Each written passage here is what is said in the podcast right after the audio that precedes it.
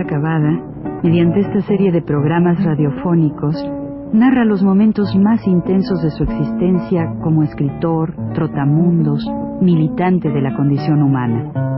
Todo lo cual es ya patrimonio de nuestra mejor literatura.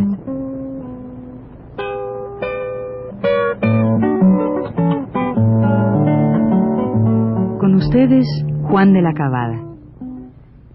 Vamos a continuar este viaje, este viaje que estamos haciendo desde de, Boulogne hasta Halifax primero, después a Nueva York, y bueno.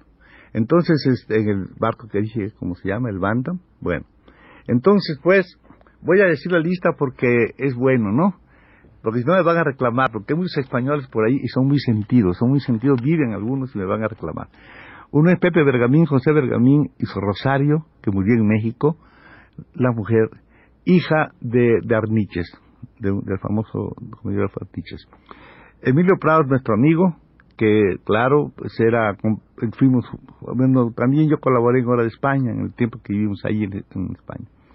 José Herrera Petere, que era hijo del general, famoso del general Petere, José Renao y Manolita Ballester, pintores, viven en Alemania actualmente.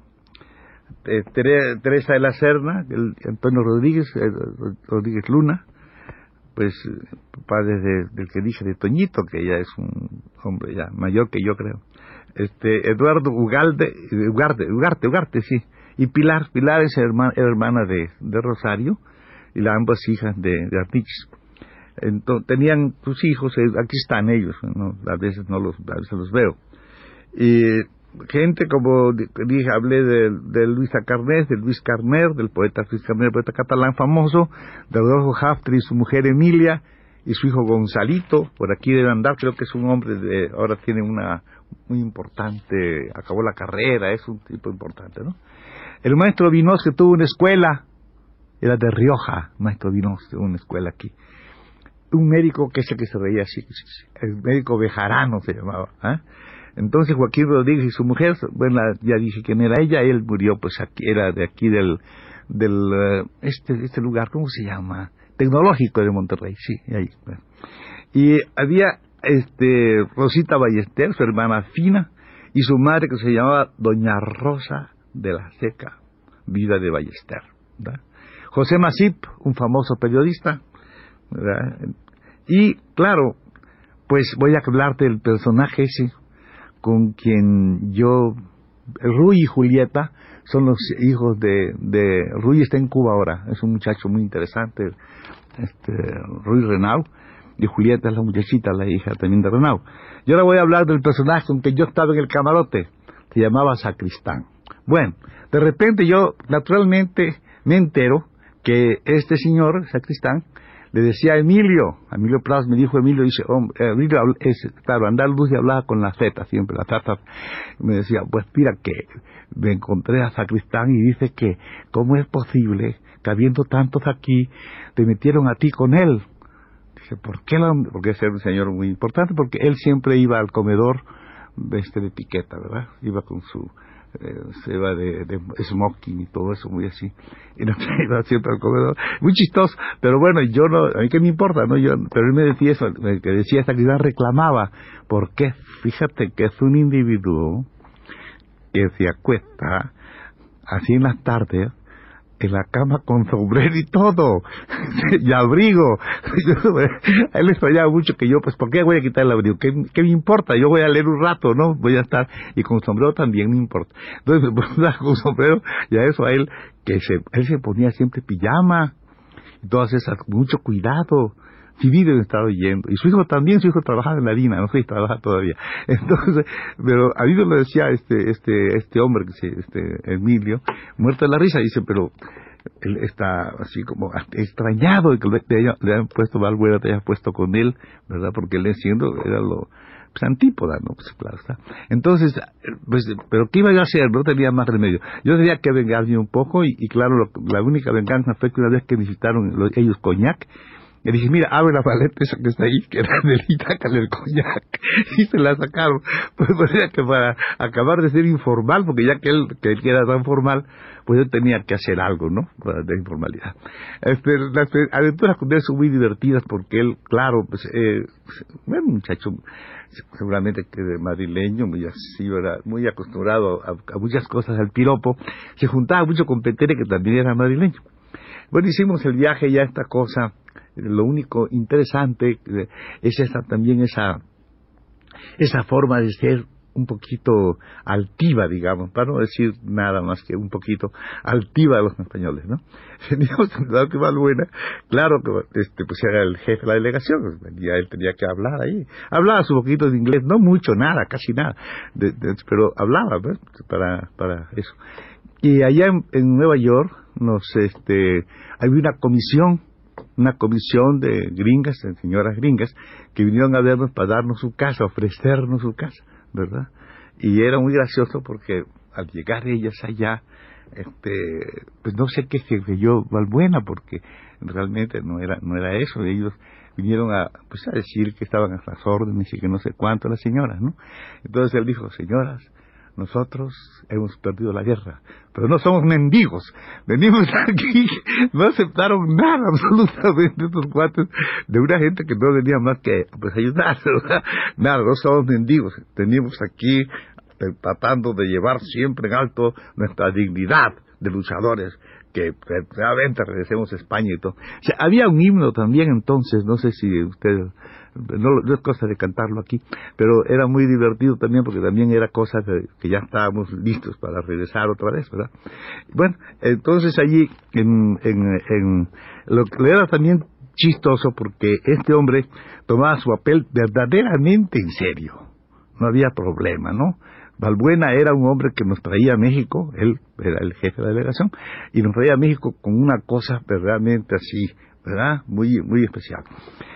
Cuando cogí, eh, íbamos a tomar el, el, el, todo, el avión, o sea, los camiones, él siempre ahí, ¿verdad? Firme, por acá, por allá, por acá. Pero se da el caso que los chiquitos le, le, le no le decían Balbuena, le decían Barbabuena. Eran muchos chiquitos, eran los hijos de Renau, los hijos de, los hijos de, el hijo de, de, de Antonio, Antonio Rodríguez Luna, eh, los hijos de, varios niños, ¿verdad?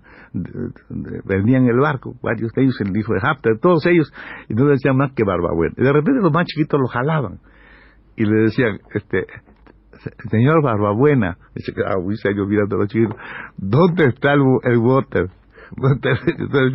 Donde huela mal niños, donde huela mal.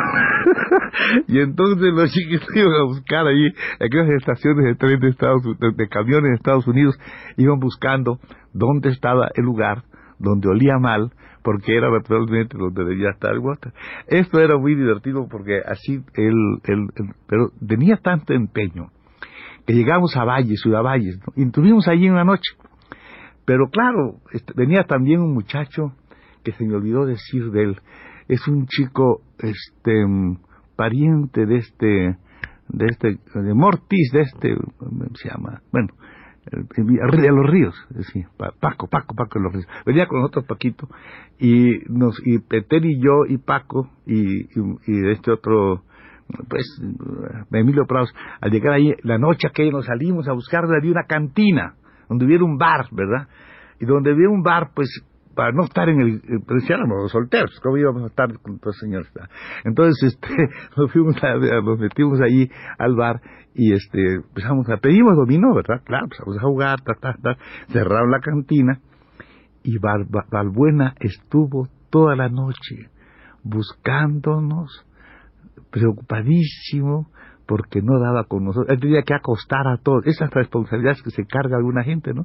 De verlos a todos ya acostaditos, entonces iba a acostar. Estuvo por todo el pueblo aquel de Valles, San Luis Potosí, vueltas y vueltas por toda la ciudad, por toda la ciudad. Sol y su alma, creo yo, con esa cara que tenía así apóstol, de apóstol de Santiago, este, iba así buscándonos por todo. Ay, pobrecita de Elvira, si me oye, ¿verdad? Elvira Cascón. Bueno, este, pues andaba busque, busque, busque, busque hasta que al fin, quién sabe cómo, yo tocaron la puerta, salieron a abrir, Y él se presentó así en el marco de la puerta aquella. Y dice, uno buscando por todas partes a estos, dice, a estos, y estos como críos aquí, dice, los niños jugando, no, jugando, jugando, y, así con esa cosa, nos llevó a dormir, no, ni, el fuego pudimos acabar, nos llevó a, acostar. Así fuimos y fuimos hasta que llegamos aquí. Y claro, teníamos la idea, yo la noción de que ya estaba, ya estaba asegurado el lugar. Y el Hotel Regis, cuando yo me fui, el más importante. Ahora no lo es, pero en aquel tiempo que yo fui, eh, cuando vine aquí, el más importante era el Reforma, no que está la calle Reforma. nosotros vivimos en el Regis. Además está mejor situado y toda esa cosa, ¿verdad? Vivimos ahí unos días en el Regis. Y ya pues, nos este nos fuimos eh, bueno yo no pues yo de aquí pero se formó entonces el el, el el, el nuevo centro español que se llamó el republicano que estaba ahí en la calle de, de Valderas nos reuníamos todos y empezó el trabajo a hacer cosas aquí. De eso de todo este esta este viaje pues se hizo una revista llamada Romance la revista Romance no y allí trabajábamos este estaba Petene estaba este muchacho Sánchez Vázquez, estaba pues, em, uno, Aparicio, uno que fue para Venezuela, eh, varios, varios amigos, ¿no? Sánchez Barbudo, que estaba en Wisconsin, todos estos estábamos ahí trabajando. Eh, era eh, y entonces fue cuando se formó esta cosa de la librería de cristal, ¿verdad? Que hizo este Jiménez Siles con este señor Martín y Guzmán y otras gentes. Pues estaba la revista, pero nosotros nos íbamos mucho al, al café que estaba cerca, en cerca de relaciones, costaba 85 centavos la comida, ¿verdad? En la, allá en, la Avenida Juárez, 85 ¿eh? centavos al lado de la, reforma. Pero era de chinos, pero buenísimos chinos. Y entonces estas gente siempre hacía, siempre hacían canciones y cosas de estas, ¿no? Y tenían también una hincha, esta dice hincha, este, una especie de como pequeño rencor algunos a ¿verdad? No todos, pero algunos. Entonces creían que la Coca-Cola era muy cara, porque como en, Europa la Coca-Cola es carísima, ellos pensaban que sería cosa más cara que el vino. Entonces, este, con lo más Coca-Cola ellos sería un despilfarro. Y voy a, a, a, ver si puedo recordar un poco las canciones que hacían. Yo canto malísimamente, pero voy a contarlos todos a este grupo en que están Emilio Prados, está este, este digo Petere, está Petere, está pues eh, quizás Sánchez también posiblemente, y yo, etcétera, ¿no? sentados ahí. Y los que realmente animan esto, pues es, es Petere, tiene cierta gracia y, y canta y toda esa cosa. Y, Emilio, que también como es andaluz, pues también canta y todo eso, ¿no? Entonces cantaban así. Estaban los chinos sirviendo, decía, sirven los chinos con ánimo sereno, los huevos con jamón grillé, eso que, que llaman viste, y mientras tristes platican los iberos, los chinos con melisla de actitud sonríen de placer. ¡Ay, caray, comer aquí! Hoy no colabora un tiempo de Madrid. ¡Qué melancólica ilusión! Los huevos con jamón, los huevos con jamón. Entonces ya entendían los chinos los huevos con jamón, que es lo que más se comía allí. Y a, otra vez empezaban a cantar cosas, este, de, de Bergamín, ¿verdad? Eran cosas así curiosas. Entonces cantaban eso, ay, Bergamín, Bergamín, Bergamín, Bergamín, Bergamín, Bergamín, Bejarano. Bejarano del médico, aquel que hablé, ya no te puede sufrir, no te puede sufrir, no te puede sufrir, ni Rejano, que Coca-Cola, las que se beben, en Gómez Farias, número 7, fíjate qué Coca-Cola se emborracharían Coca-Cola y costaría un montón de dinero que estaban a expensas, claro está, de la Casa de la Cultura que se estaba formando aquí en México. De manera que esta cosa vuelve otra vez el Quijote, ¿no? A mostrar un poquito este, las envidias de que, de que bueno, no todo, todo el mundo, pero los, españoles muy particularmente, y en este caso divertido, se hacían este en, en aquella. Ya se está formando la Céneca, se forma la Casa de la calle Dinamarca, y ya después hablaremos la Céneca y hablaremos del primer libro que yo publico aquí en México. Gracias.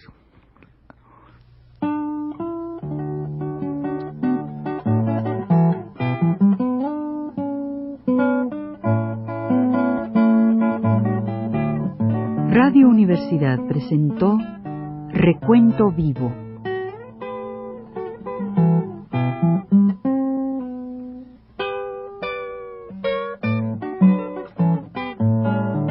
Mis décadas. Por Juan de la Cabada.